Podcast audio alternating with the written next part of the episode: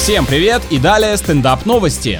В Сингапуре женщина услышала в туалете своего дома страшное шипение, записала его на телефон и отправила в службу чрезвычайных ситуаций. Там определили, что это черная кобра. Такому мастерскому пониманию змеиного языка позавидовал бы сам Гарри Поттер. Это, кстати, было первое в истории аудиосообщение, записанное на Парселтанге. Приехав по адресу, спасатели вместо ядовитого гада обнаружили работающую зубную электрощетку, которая включилась сама собой, поскольку была неисправна. По сказке про мой додыра мы знаем, что предметы гигиены просто так не оживают. Возможно, женщине стоит тщательнее следить за полостью рта.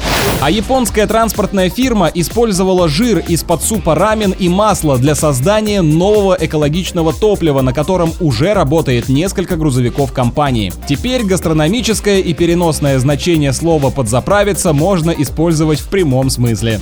С вами был Андрей Фролов. Больше новостей на energyfm.ru.